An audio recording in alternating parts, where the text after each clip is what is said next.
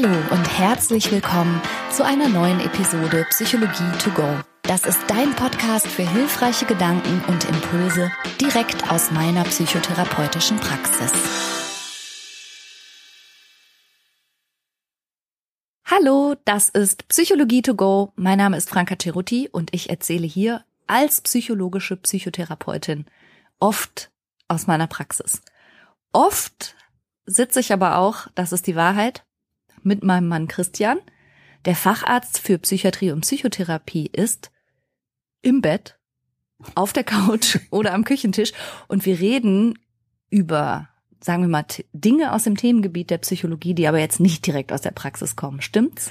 Ja, wirklich tatsächlich häufig. Hallo Christian. Hallo Schönheit. So you say Resilienz and I say oh. Ja, ich sag ja auch Resilienz schon so, oh, Resilienz. Ja, du hast vorgeschlagen, dass wir heute mal über Resilienz sprechen und meine erste Reaktion war so, ach Gott, schon wieder. Das verstehe ich auch. Das liegt einfach daran, dass äh, seit 20 Jahren, den wir diesen Job machen. Ja, guck nicht so erschrocken, es ist die Wahrheit. Ach du lieber, ja. wir auf unzähligen Seminaren waren oder welche gegeben haben und Resilienz irgendwann mal der neue heiße Scheiß war und ein Modewort geworden ist und jetzt so für uns zumindest, für viele von uns so ausgelutscht wirkt. Ja, also die Resilienzsau ist wirklich lange genug durchs psychologische Dorf getrieben worden, sag ich mal so. Ja, aber trotzdem, okay, reden wir über Resilienz. Lass uns das ganze Konzept würdigen, aber dann möchte ich bitte auch darauf zu sprechen kommen, was Resilienz nicht kann und was Resilienz ganz gewiss nicht ist, okay? Ja, unbedingt. Und wir müssen darüber sprechen, wie man es nutzen kann, wie man die Erkenntnisse aus der Resilienzforschung nutzen kann für sich selber, damit unsere Hörerinnen und Hörer auch was davon haben. Gut. Es gibt Missverständnisse, die mir immer wieder begegnen, wenn es um dieses Thema geht. Ja. Bitte, dann, was ist denn Resilienz? Also das Wort Resilienz kommt vom lateinischen Wort resiliere und das bedeutet sowas wie abprallen und zurückspringen. Und das ist ein Wort, das haben sich nicht Psychologen und Psychologinnen ausgedacht, sondern ursprünglich kommt es aus der Physik. Und das wurde benutzt für Werkstoffe, die eben die Eigenschaft haben, wenn sie einen Schlag mitbekommen haben oder eine Belastung, wenn sie eingedrückt wurden oder verbeult, dass sie dann wieder rausgesprungen sind, sozusagen. Und dieses, In die Ursprungsform. Yes. Und dieses Zurückprallen, das ist Resilienz und dieses Konzept wurde dann eben übertragen auf psychologische Prozesse und bestimmte Beobachtungen, die große Köpfe der Psychologie gemacht haben, zum Beispiel Emmy Werner, zum Beispiel Viktor Frankl, zum Beispiel Antonowski, die haben Menschen nach schwerster Belastung lange Zeit beobachtet und haben festgestellt, einige davon gehen offenbar auf eine Art und Weise mit diesen Stressoren, mit diesen Belastungen um, dass es ihnen trotzdem gelingt, gesund zu bleiben, dass sie ein gelingendes Leben führen, dass sie ihr Leben als glücklich bezeichnen. Und die haben sich gefragt, all diese Forscher und Forscherinnen, wie kommt das? Wie machen die das? Warum zerbrechen die nicht und gehen nicht kaputt unter der Belastung, sondern springen eben zurück? Das ist schon mal einer der absolut wichtigen Punkte. Es geht um ein Zurückspringen in mhm. die ursprüngliche Form. Mhm. Und es geht nicht, wie ich so häufig lese, um Widerstand. Denn häufig begegnet mir die Definition von Resilienz als Widerstand. Resilienz ist Widerstand. Das stimmt so nicht, ne? sondern es ist genauer. Es ist die Fähigkeit, in den Ursprungszustand zurück zu finden. Wie, wie eine, eine Feder. Ja, genau. Wie so eine adaptive Flexibilität. Willst du das Beispiel vielleicht mal erzählen mit der Feder, was du meinst? Na, wenn ich mir jetzt so eine große Autofeder vorstelle, so eine geringelte, klein im Kuli, großem Auto. Mhm. Und wenn eine starke Belastung kommt, dann ja. gibt die nach ja. und wird auch heruntergedrückt. Ja. Und wenn das jetzt analog ein seelischer Zustand wäre, würde man sagen, man ist depresst zum Beispiel heruntergedrückt mhm. und irgendwann lässt die Belastung nach mhm. und die Feder bleibt nicht in dem runtergepressten Zustand, sondern sie kommt wieder hoch. Sie erholt sich sozusagen. ja, wo du gerade schon depresst gesagt hast, Mhm. runtergedrückt. Ja. Weißt du, welcher Begriff auch wiederum in der Werkstoffphysik benutzt wurde und wird, um das anzuzeigen, dass Äh, ein Sag Werkstoff Depression. Nein, Stress. Ah, Also okay. to stress bedeutet eigentlich ursprünglich auch das. Das ist ebenfalls ein Begriff, der nicht ursprünglich psychologisch ist, sondern das hat Hans Selye, ein amerikanisch-österreichischer, äh, ich glaube, der war Arzt, aber auch Stressforscher, wenn man so will, der erste seiner Art. Der hat diesen Begriff ebenfalls aus der Werkstoffphysik in die Psychologie übertragen. Ich werde für euch, jetzt haben wir praktisch nur Werkstoffphysik und können alles auf psychologische Begriffe übertragen. Wir haben Stress, Mhm. das heißt, das ist die Belastung, die auf den Werkstoff wirkt. Und dann haben wir Resilienz, die Fähigkeit, wieder in den Ausgangs- und Ursprungszustand zurückzuspringen. Genau, also eigentlich eine schöne Metaphorik. Dann habe ich gleich noch was für Widerstand. Was denn? Hast du mal Elektrophysik gehabt? Ja, klar. ja, mh, Ey, aber ich habe ein Kunstabi gemacht, ne? Also ich verrate das jetzt einfach mal. Viele Leute sagen ja, oh, du hast Psychologie studiert. Hast bestimmt ein super Abi gemacht. Hm? Mit Kunst. No offense, ne? Also ich fand das super. Ich habe es auch freiwillig so gemacht, aber äh, nein. Was hast du mich gefragt, was ich gehabt hätte? Elektrophysik? Physik. Nein. Naja, also. Auf so einer Schule war wenn ich man, gar wenn man. Strom durch ein Kabel fließen lässt und verschiedene Werkstoffe bieten dem Strom einen verschiedenen Widerstand. Und wenn der Widerstand zu groß ist im Vergleich zum Strom, der durchläuft, dann wird das Kabel warm, heiß. Wenn zu viel Widerstand da ist und der Strom zu groß, dann brennt das durch, dann geht das kaputt. Mhm. Oder auch wenn jetzt das am Anfang erwähnte Metallstück einen großen Widerstand bietet und Stress wird zu hoch darauf gedrückt, dann bricht es. Dann bricht die Feder einfach. Bie- Biegt und bleibt dann so oder Ja. bricht. Okay. Also, Daher die schöne Idee mit der Resilienz, Resilienz. wieder zurückzukommen in den Aussprungs Ausgangszustand. ja. Und deshalb meinst du, ist Resilienz eben nicht Widerstand, Genau. sondern Resilienz ist Elastizität, ist Flexibilität. Okay. Mhm. Es geht also darum, wie man gesund bleibt oder wieder wird. Ja, genau, wie man, ich denke, wie man es wieder wird. Ne? Also Ja, oder auch unter Belastung bleibt. Also es ist ja nicht automatisch Ja, so, okay, dass alle stimmt, ja, Menschen ja. unter Stress alle krank werden, sondern manche bleiben physisch wie psychisch gesund. Also es geht, glaube ich, um belastet, aber Bleiben und funktionsfähig. Ja, genau. Ne? Ja. Es geht darum, ein gelingendes Leben zu führen und zu bewältigen. Es geht durchaus darum, normal weiterleben zu können. Ja, und normal meint jetzt in dem Zusammenhang, Beziehungen führen zu können, arbeiten zu können und teilhaben zu können an der Gesellschaft. Auch noch Freude empfinden zu können, ein bisschen Genau. mitzuschwingen, wo es adäquat ist. Genau. Das ist ein, in Anführungszeichen, normales Leben. okay. So, jetzt ist ja der Begriff Resilienz und die Definition davon erstmal nur eine Beobachtung gewesen. Das stimmt. Also eine zum Beispiel derjenigen, die das beobachtet haben, war die Forscherin Emmy Werner. Die kommt übrigens aus Eltville am Rhein. Just saying. Eigentlich heißt sie Emmy Werner. ja, und sie hat die gesamte Geburtskohorte der Insel Kauai in den 70er Jahren beobachtet. Das waren fast 700 Kinder, wenn ich mich richtig Okay. erinnere.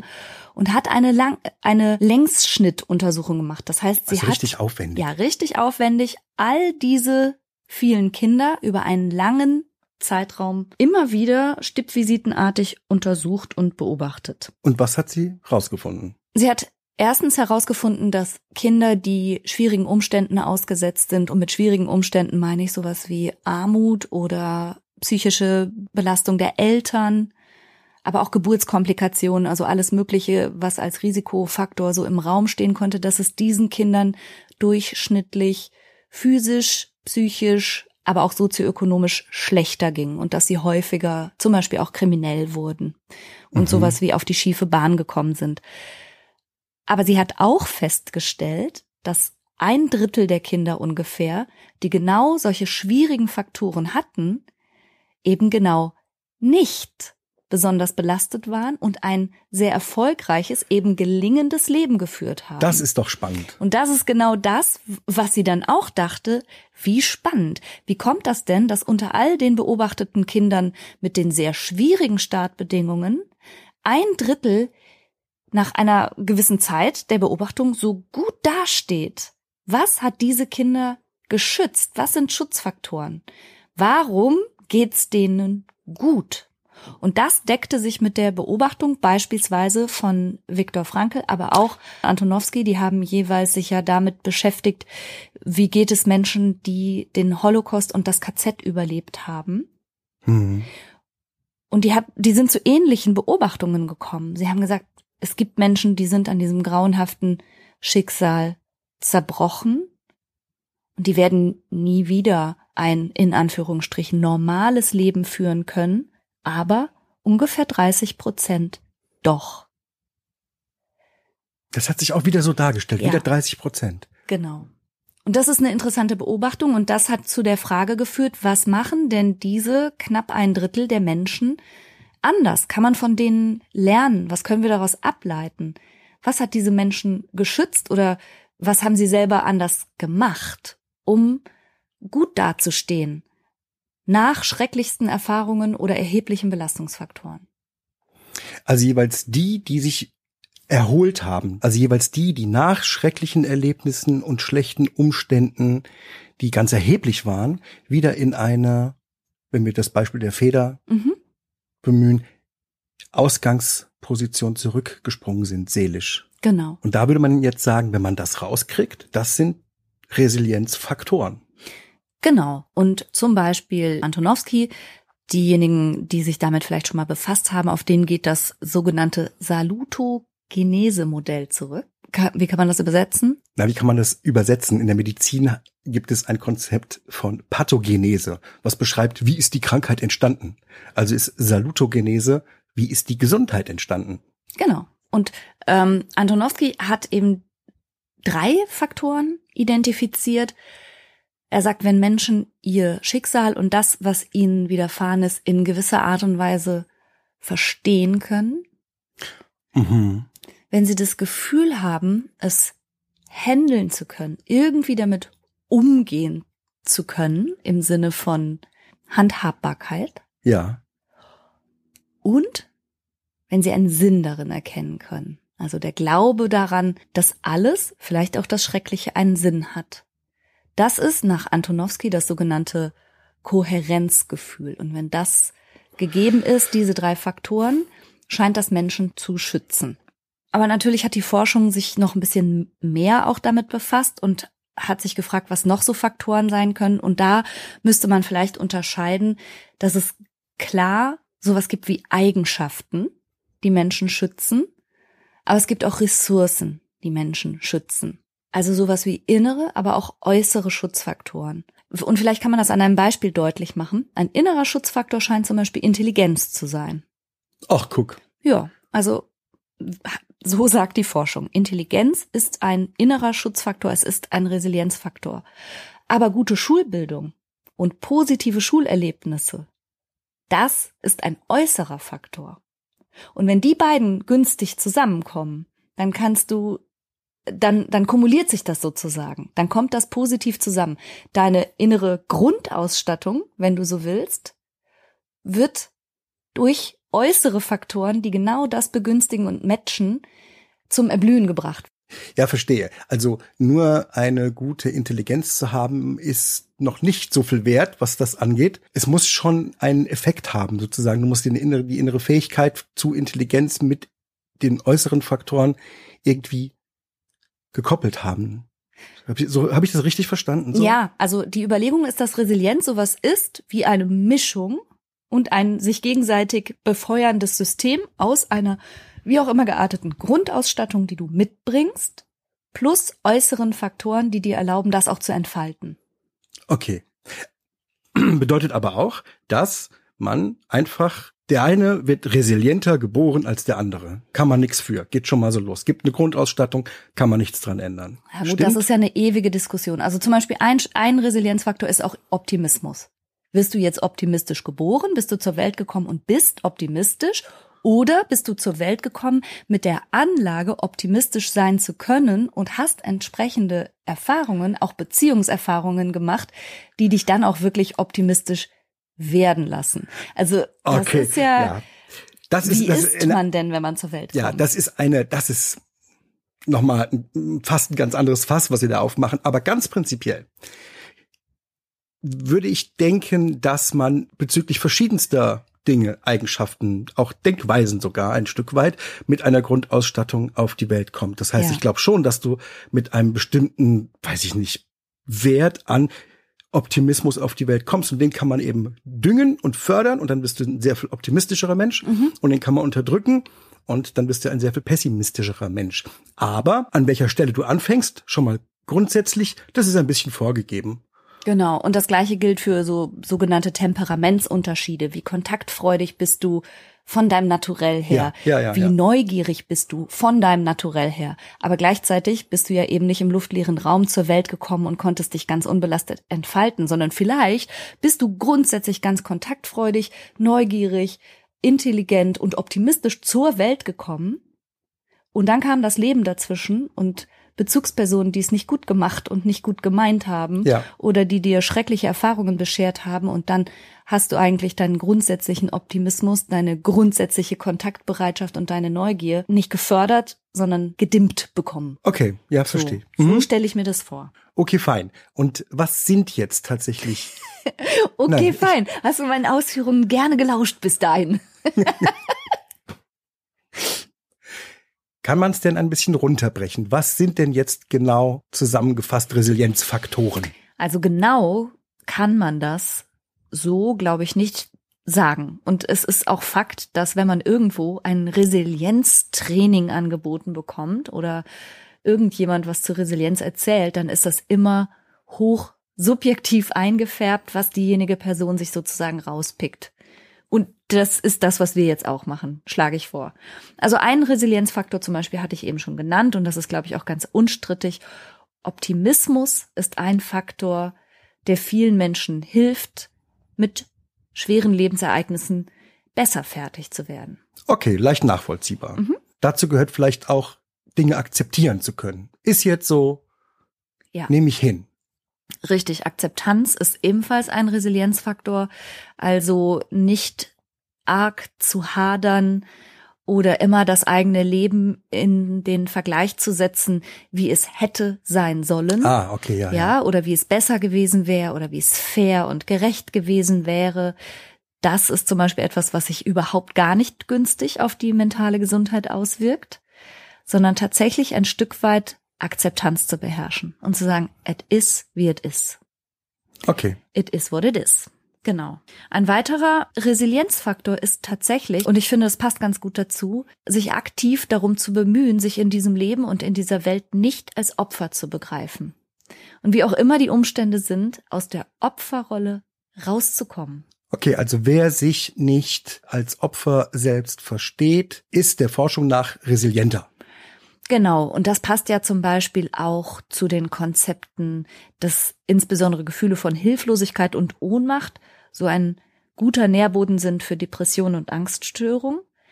Wenn man sich also das Gefühl selber geben kann oder sich das Gefühl zurückholt, ich kann über meine Geschicke bestimmen, ich bin kein Opfer, sondern ich kann etwas tun, also dann, da, dann ist das ein viel kraftvolleres Gefühl und es hat auch mit Selbstwirksamkeit zu tun. Das wollte ich dich fragen, ne? Mhm. Das ähm, hatte ich nämlich auch im Kopf, zu wissen, dass mein Tun einen Effekt hat, also die Überzeugung von Selbstwirksamkeit schafft ja ein anderes Bewusstsein. Ne? Genau. Und da kann ich mir auch vorstellen, dass man da besser aus einem seelischen Tief wieder rauskommt. Richtig. Häufig genannt und auch nachvollziehbar sind soziale Kontakte, also ein soziales mhm, mhm, Netzwerk.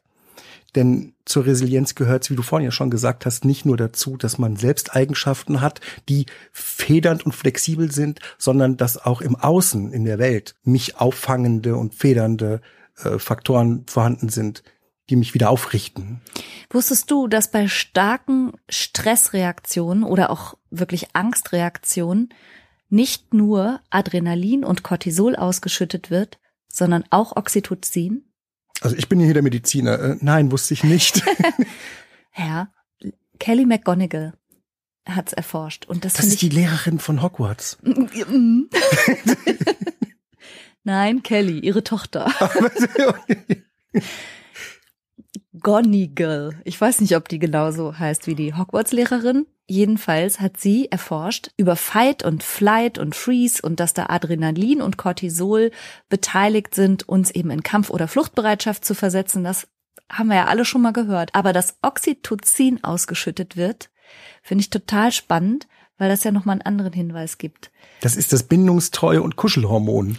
Ja, genau. Es ist the Cuddle Hormone und es soll dich möglicherweise körperlich in die Verfassung bringen, Hilfe zu suchen, Unterstützung zu suchen, dich Menschen Ach, dich anhänglich zu machen. Ist ja, ja Wahnsinn, okay. Du hast Stress, such Menschen. Wo sind deine Bindungsmenschen? Wo ist dein Netzwerk? Ist das nicht spannend? Super, super großartig. Danke. Ja. Das ist, oh, das lässt manche Dinge noch in anderem Licht erscheinen. Ja, aber, aber ehrlich gesagt finde ich, wenn man so unsere kleinsten Lebewesen beobachtet, da machen sie ja auch genau das. Genau das. Wenn sie Stress haben, suchen sie Bindung, suchen sie Kontakt und Trost und auf den Arm. Und wir Erwachsenen versuchen so häufig Dinge mit uns selbst auszumachen. Aber gute und verlässliche Netzwerke zu haben und Bindungen zu haben, in die man sich auch mal fallen lassen kann, das ist ein Resilienzfaktor. Das bildet einen guten Übergang zu Resilienzfaktoren, die halt außerhalb des Selbst sind. Mhm. Ja, und wir haben es eben schon gesagt, soziale Netzwerke bedeutet aber auch zum Beispiel ein gutes Gesundheitssystem.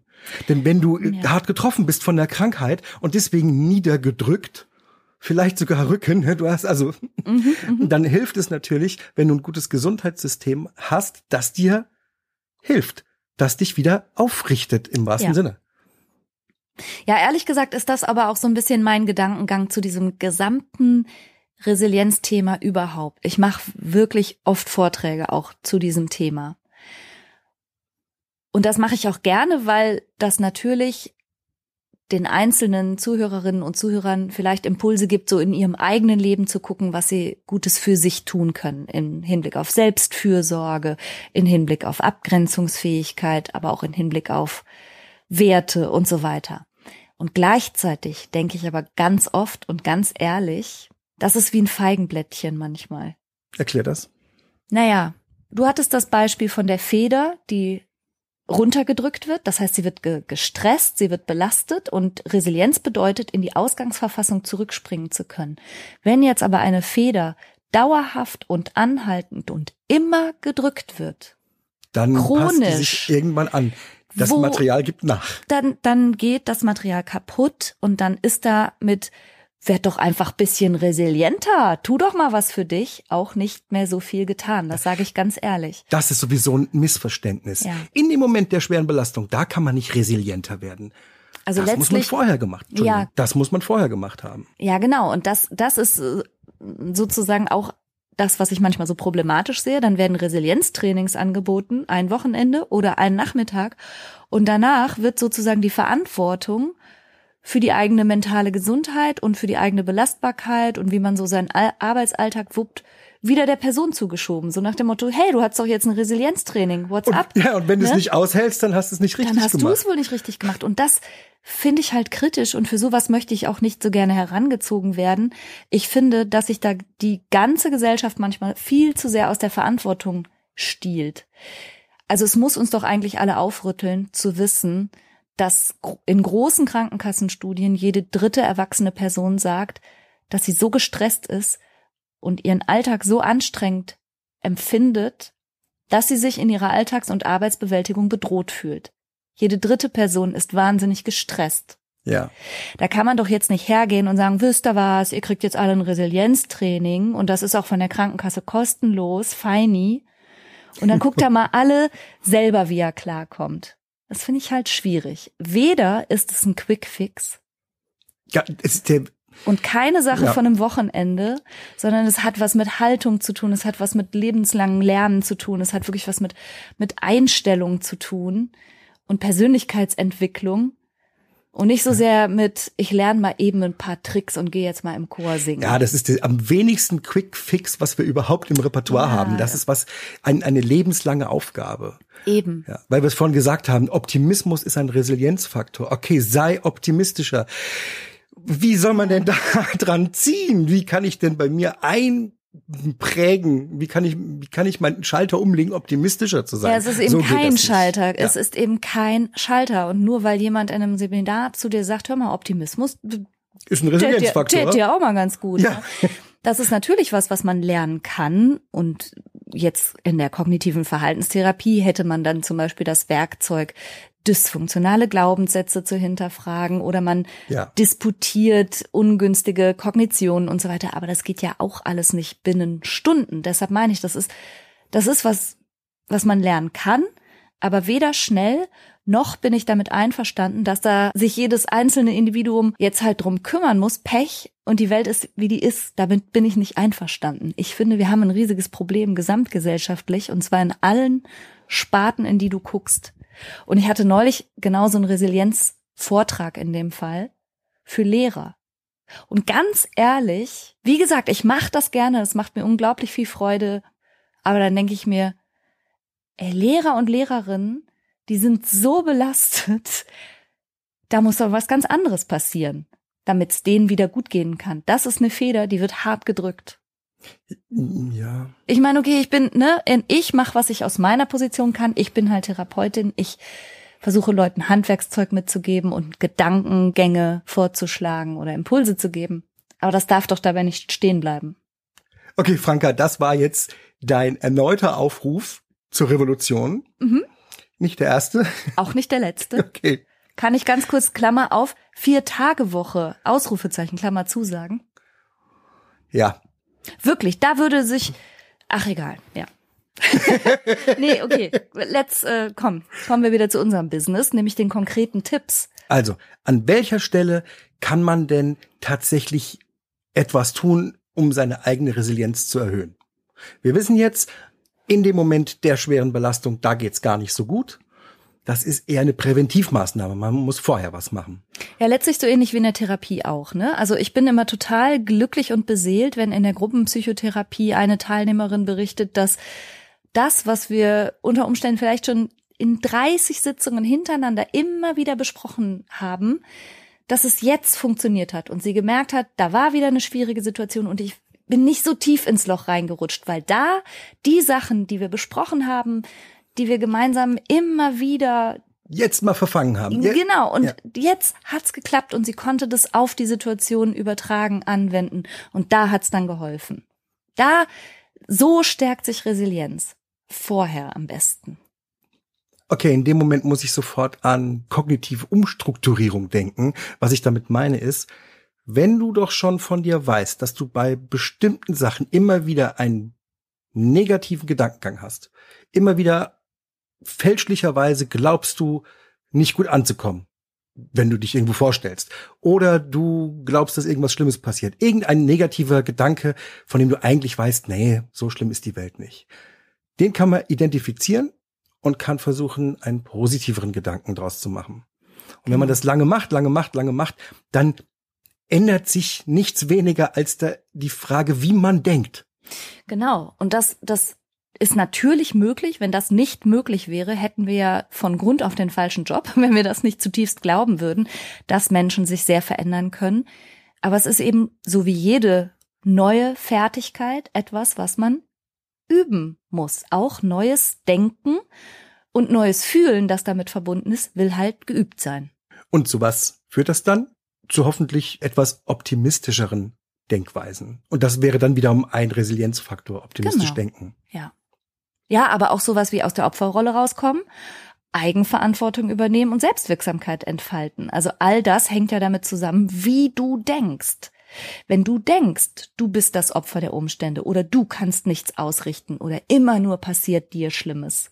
Also es ist schon sehr zentral, sich zu beobachten, wie man denkt Ja, und okay. das zu verändern. Helfen Achtsamkeitsübungen?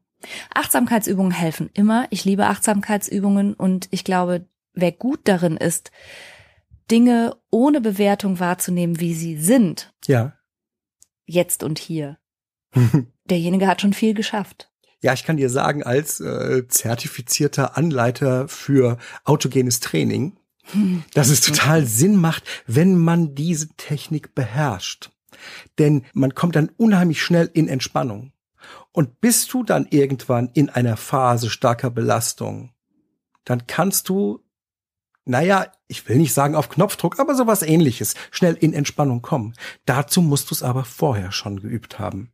Also Achtsamkeitstrainings Entspannungstraining, sowas zu können, hilft, resilienter zu sein. Ja, dahinter steht natürlich auch die Beobachtung, dass viel von dem, wenn wir nochmal zu dem Beispiel von der Feder kommen, die Feder fühlen wir gedrückt, wir fühlen uns runtergedrückt, aber oft ist der Stress, den wir da fühlen, auch ein Stück weit selbst gemacht insofern, als meiner Beobachtung nach sehr viele Menschen unter Dingen leiden, nicht die sind, sondern die sein könnten Ja. oder die sein werden oder die mal waren. Und es entspannt die Feder unheimlich, wenn man es schafft, seine Aufmerksamkeit auf das zu richten, was ist. Das ist nämlich manchmal gar nicht so viel. Ja, ja, absolut. Mhm. Das ist was, was wir ja tatsächlich immer wieder mal machen. Ja. Ich jetzt hier, Mhm. Kommt zweimal am Tag vor. Geht ganz schnell. Und öfter. Und ja. öfter. Genau.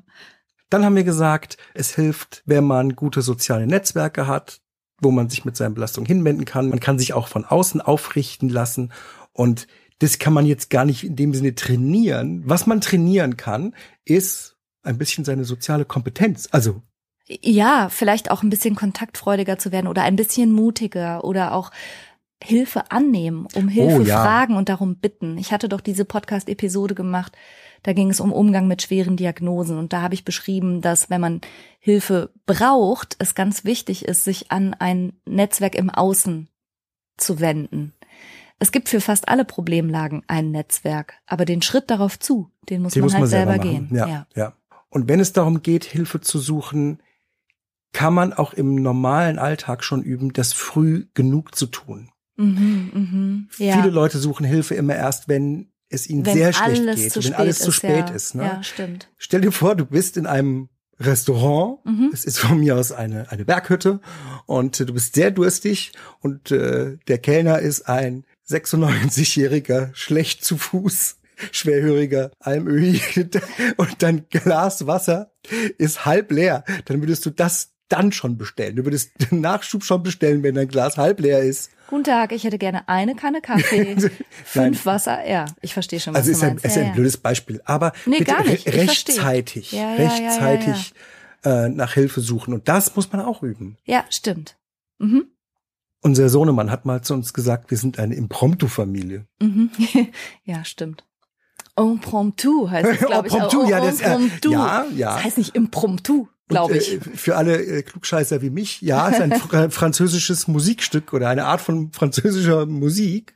Stegreif. Musik. Stegreifmusik Mhm. ist es. Und ähm, unser Sohnemann hat es allerdings benutzt, weil er sich ganz viele Zauberkünstler angeschaut hat. Und wenn die ein Impromptu Zauberkunststück machen, dann heißt das, sie machen es aus dem Stegreif ohne viel Hilfsmittel und sowas. Einfach so im Vorbeigehen. Und ähm, was er meinte damals war, dass wir häufig spontan agieren und einfach so aus dem Stegreif mit dem, was uns gerade zur Verfügung steht. Mhm. Und das ist irgendwie resilient in bester Art und Weise, weich in den Knien zu sein. In dem Mhm. Fall meine ich die Knie aber im Kopf, also im Denken zu sein. Mhm. Die Erwartungen, die man hat an die Welt und das, was passiert, Pläne, nicht, So rigide zu betrachten. ja, genau, Ja, ja. sondern, sondern, du kennst auch Murphy's Law, ne? Was schief gehen kann, geht schief. Mhm. Das stimmt natürlich so in Wirklichkeit nicht, aber man kann immer ein bisschen damit rechnen. Das wird nicht alles so laufen, wie du denkst. Und wenn es dann anders läuft, okay, du hast es schon gewusst. Es war Ja. doch klar, dass irgendwas nicht so läuft. Und mit, und mit dieser Art Denke kann man natürlich durch die Welt gehen. Dann ist man nicht so hart getroffen. Ja, okay, also eine gedankliche Flexibilität und eine gewisse Ergebnisoffenheit. Ja. Mhm. Und man kann sich das, glaube ich, auch so ein bisschen einschädeln, dass man sagt, okay, ich möchte lösungsorientiert denken. Mhm. Ich, ich, ich nehme Lösung- meine, ja, ist ich, auch ein Resilienzfaktor übrigens. Lösungsorientierung. ja. Nicht Problemorientierung, sondern Lösungsorientierung. ja. Ich war mal mit meinem Vater, der ein wirklich guter Hausarzt war, mit auf Hausbesuchen Mhm. Und äh, ein Patient brauchte eine Infusion. Mhm. Und äh, es gab aber nirgendwo irgendetwas, wo man den die Infusion hätte aufhängen können. Hat er dich dahingestellt? Hier, halt ja, das, bleibt die ja, Nacht kurz, kurz. Und dann, dann wurde im Haus gesucht nach einem Hammer und einem Nagel. Und dann haben wir einfach über dem Bett, über dem Ehebett, hier. Ja.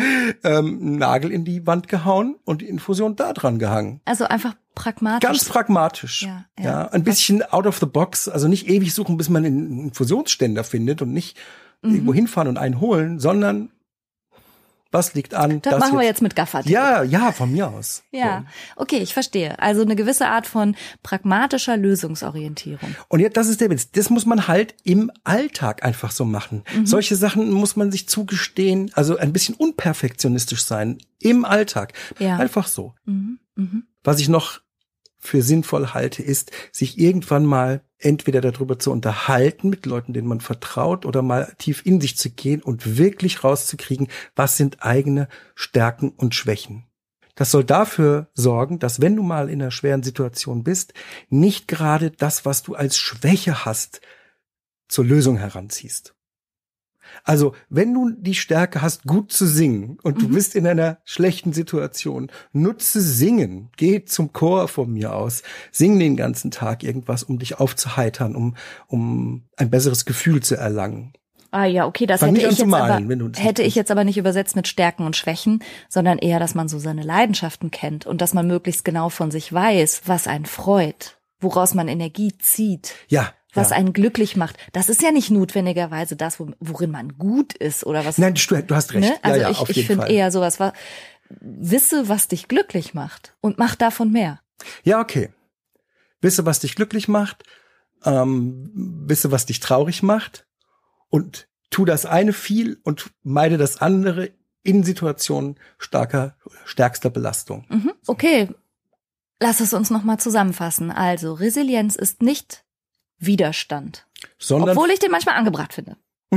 sondern, sondern Resilienz bedeutet Flexibilität, weich in den Knien sein und sich wieder aufrichten können. Und how to stay gesund waren jetzt die Sachen, die wir zusammengetragen haben. Wenn du kannst, ändere eine negative Denkstruktur ein bisschen zur lösungsorientierten, positiven Denkstruktur. Üb dich in Akzeptanz und üb dich in Achtsamkeit. Denn viel von deinem Stress basiert auf deinem Erleben und deinen Bewertungen und nicht auf der Realität. Pflege deine sozialen Netzwerke. Üb, Hilfe anzunehmen, um Hilfe zu bitten, und zwar rechtzeitig. Kenne deine Stärken, deine Schwächen, deine Leidenschaften. Leidenschaften, genau, und deine Aversionen. Do more of what makes you happy. Bleib flexibel in deiner Planung und in deiner Erwartungshaltung. Und mach all das immer on a daily basis, damit du darauf zurückgreifen kannst, wenn du es brauchst. Resilienz zu trainieren ist nämlich kein Quickfix, sondern es ist eine lebenslange Aufgabe. Und ich komme gerne zu euch und halte Vorträge darüber. Aber ich bin auch für die Vier-Tage-Woche.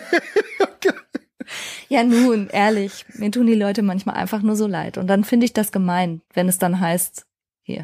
Reiß die zusammen. Hat's jetzt ein Resilienztraining fertig. So geht das nicht. Ja, so heißt es doch hoffentlich auch nicht.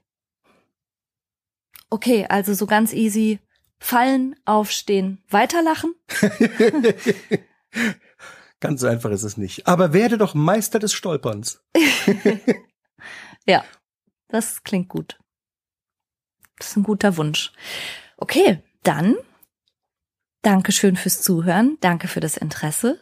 Danke für die Aufmerksamkeit und dann hören wir uns nächsten Sonntag wieder.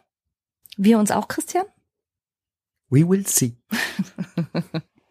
Wenn ihr etwas habt, von dem ihr wisst, dass es eure Resilienz erhöht hat oder etwas, was euch sehr geholfen hat, aus einer bedrückenden Lebenssituation oder Lage wieder rauszukommen, schreibt uns gerne bei Instagram unter Franka-Cheruti-Psychologie. Genau, da mache ich immer einen passenden Post zur jeweiligen Podcast-Episode und freue mich, wenn wir da im Gespräch bleiben. Vielen, vielen Dank fürs Zuhören. Danke für deine Zeit und sehr gern bis nächste Woche. Tschüss. Tschüss.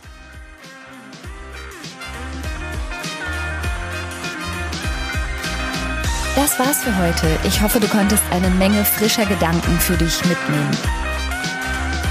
Mehr davon gibt's auch auf meiner Seite www.franca-ceruti.de.